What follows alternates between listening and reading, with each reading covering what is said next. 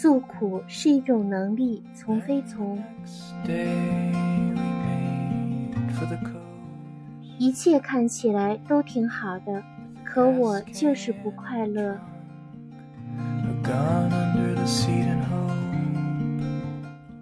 一，人类有一种好，叫看起来很好，就是在外人看来吧。这个人挺好的，阳光开朗，整天乐呵呵的，像是没什么烦恼。他们的生活也让人羡慕，有着还行的学历和背景，有份看起来不错的工作。就算现在在租房，会有那么点房贷压力，也无伤大雅。家庭偶尔会争吵，但整体也还算和谐。当人们看到他们，就觉得羡慕。觉得这样的人活得真简单，真快乐。可是这些人的内心却是这样的：一切看起来都挺好的，可我就是不快乐，不开心到自己都觉得矫情，不想参加聚会。对于逛街、婚宴、聚会，很多时候都只想静静看着他们闹腾。偶尔强迫自己跟他们一起欢笑，自己却莫名的孤单。对于工作，按部就班的上班下班，处理完必须的事情，也获得了一些成绩和嘉奖，但总觉得少了些激情和主动，有些职业倦怠，经常感觉浑浑噩噩，什么都不想做，总有种休息不过来的疲倦，就想僵尸躺。人生的终极梦想就是懒死在床上。其实这是一种抑郁的表现。抑郁不同于抑郁症，是人的一种情绪低迷的状态。一个正常人，生活就是充满了欢乐与悲伤，快乐与烦恼。人的正常情绪是有周期的，有时高昂，有时低沉。能坦然抑郁的人是幸福的，他们活得比较真诚，开心的时候就开心，不开心的时候就不开心。然而，很多人都丧失了表现抑郁的能力，他们把自己伪装起来，只表现阳光、开心，隐藏了自己的烦恼与伤悲。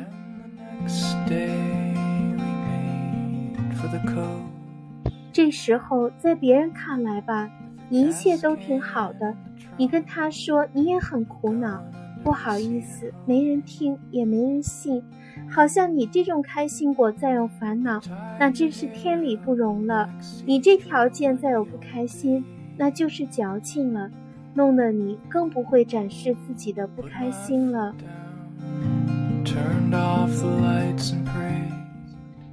这个世界上其实并不存在阳光的人，只存在有时候阳光的人。所有你只看到有好的一面的人，他们必定在另外一个你看不见的地方隐藏了巨大的抑郁。很多糟糕的感觉，经常会在某个瞬间涌上你的心头。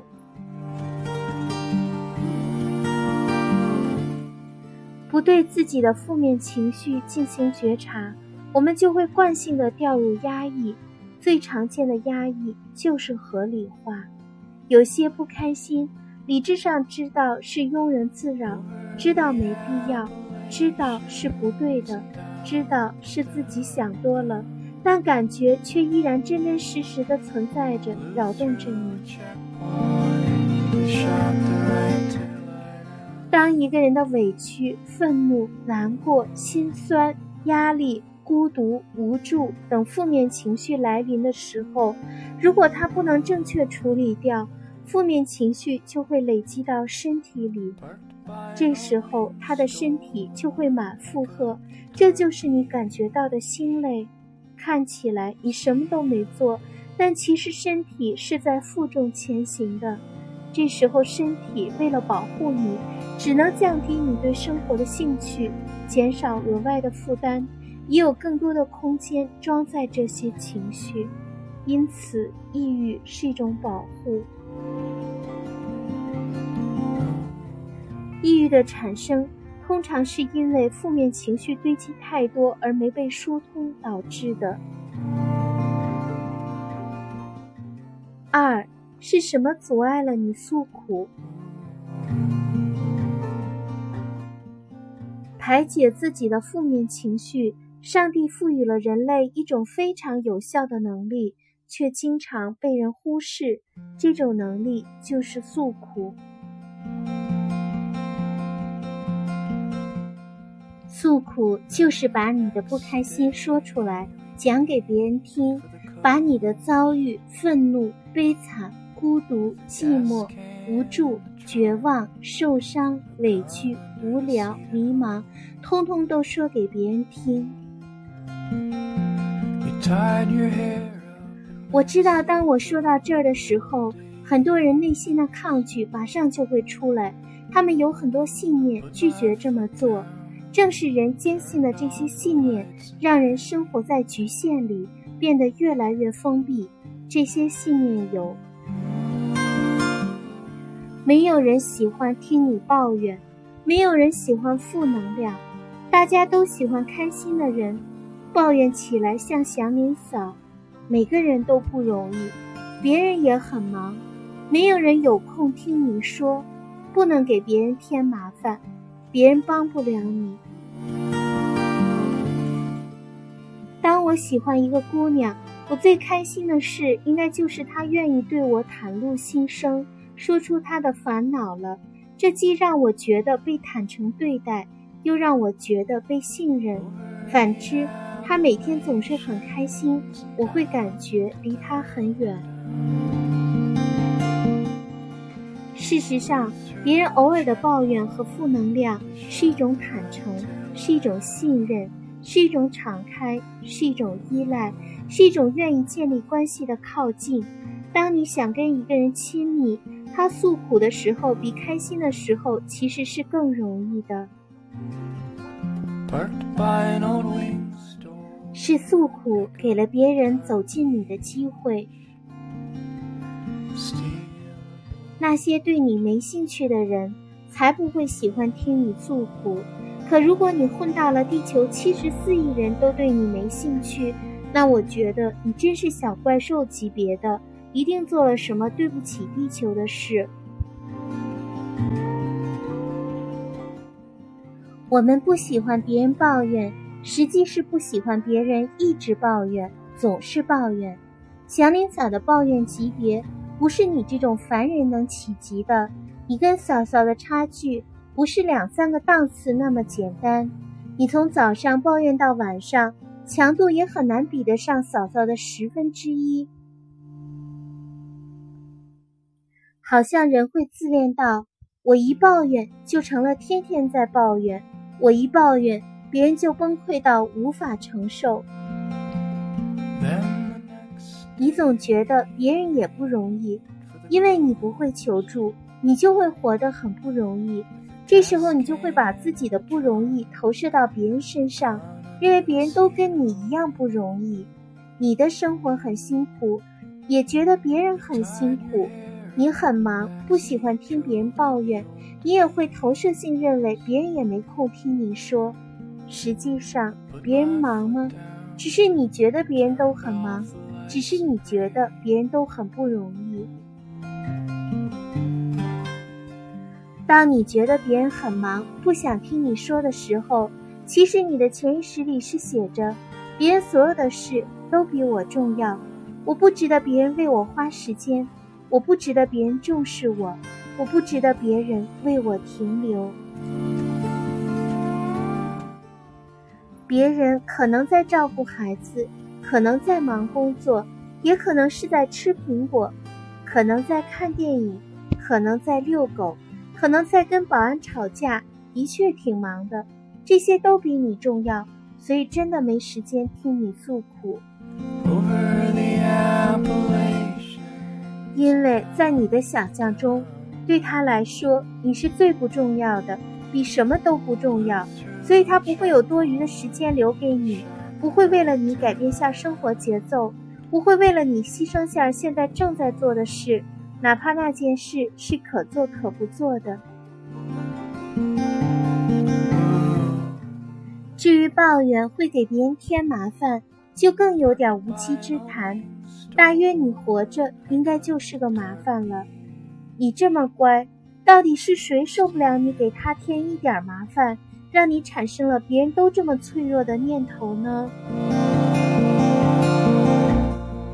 不给别人添麻烦，就是不懂得求助，不懂得需要别人，不给别人机会靠近你呀。所以，坚强的人首先得孤僻，你得孤僻到不求助，才能坚强。这些信念存在于你的头脑里，根深蒂固，以至于让你觉得诉苦是个糟糕的事，渐渐丧失了这种能力。顺着这些信念，我们也可以想到你的成长史。在你小时候，抚养你的那个人，听不得你有抱怨，看不得你委屈，受不了你有不开心。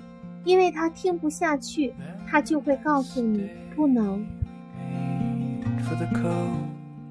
总是把你放一边，他忙自己的事，沉浸在自己的世界里，这些都比关心你的感受还重要。他那么忙，也受不了你再给他添麻烦了；他那么脆弱，也经不起你的麻烦。他可以为你做很多，但就是不想听你在说什么。于是你只能学会坚强，自己消化情绪，自己照顾自己。三诉苦的好处，不能诉苦的人还有一个很深的信念：诉苦没有用，别人也帮不了你。这个信念会让人陷入一个人死扛，特别悲壮。特别孤独，有时候为了防御这种悲壮，我们会美化这个动作，叫做坚强。事实上，通过诉苦，人能获得的帮助太多了，至少四个：情绪释放。心理咨询中非常重要的疗效因子就是诉说与倾听。来访者说啊说啊说，说多了自己就好了；说的不够多，就引导他说更多。负面情绪被排解，力量就出来了。这时候人自己就会知道该怎么做了。人会不知道该怎么做，通常是因为情绪吞没了思考能力。情绪缓解，思考能力就回来了。思路梳理。诉说是一个自我整理的过程。当你感觉到自己的生活一团乱麻，你就去诉说吧。当你不知道该从哪儿开始说起，你就随便开始吧。很多问题说着说着就清晰了。心理咨询师的最高境界就是，来访者找到你，你开始嗯嗯嗯。五十分钟后，来访者微笑着离开，说了声谢谢。人比自己想象的更聪明，人本身就知道答案，只不过缺了一个出口被带出来。心理支持，现实层面上可能真的没人能帮助你，但是在心理层面上，你依然可以获得大量的支持、陪伴、鼓励、慰藉。有时候，人在心理上获得的支持。正是帮助人走过困境最强的力量。某种程度上，心理上的支持比现实的支持更给人力量。它让我们能有勇气去独立面对，而非依赖。心理上的支持可以帮我们排解掉负面情绪，让我们带着爱面对现实，而非带着孤独与无助。实际建议：当你说别人帮不了我的时候，是一种极大的自恋，把别人都当成了脑残和弱智。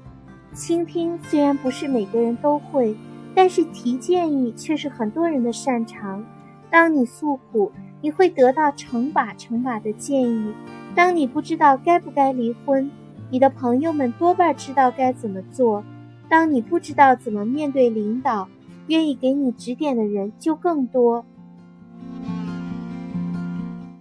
这些方法也许不专业，但依然具有参考价值。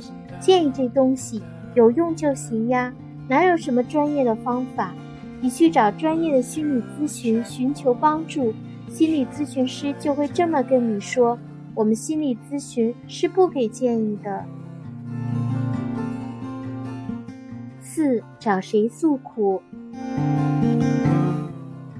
当你愿意卸下内心的信念。其实就很好找了。你可能感慨，翻遍通讯录没找到能倾诉的人，这是一种对自己的不自信，对他人的不相信。不信你发个朋友圈试试。好失落，谁陪我？只聊聊，不乱搞。总有人会嘲笑你矫情，也总有人来关心你怎么了。你要为哪种人活呢？你可以找陌生人诉苦，陌陌、天涯、群聊和摇一摇，很多人愿意听你说真心想听的那种。大兵就听了很多这样的陌生故事，然后写了一本又一本的书。每个社交软件和微信群里都藏龙卧虎，并非所有都是你幻想的那么庸俗，很多时候是你把自己想得太特别了。你可以找家人诉苦，家人对你的关心是需要你教的，他们只能用自己的方式不停的担心啊担心，你怕他们担心而报喜不报忧，也是对他们极大的不信任，更是你对关心的抗拒。你可以告诉他们，你不需要建议，你只想说说。无论找谁。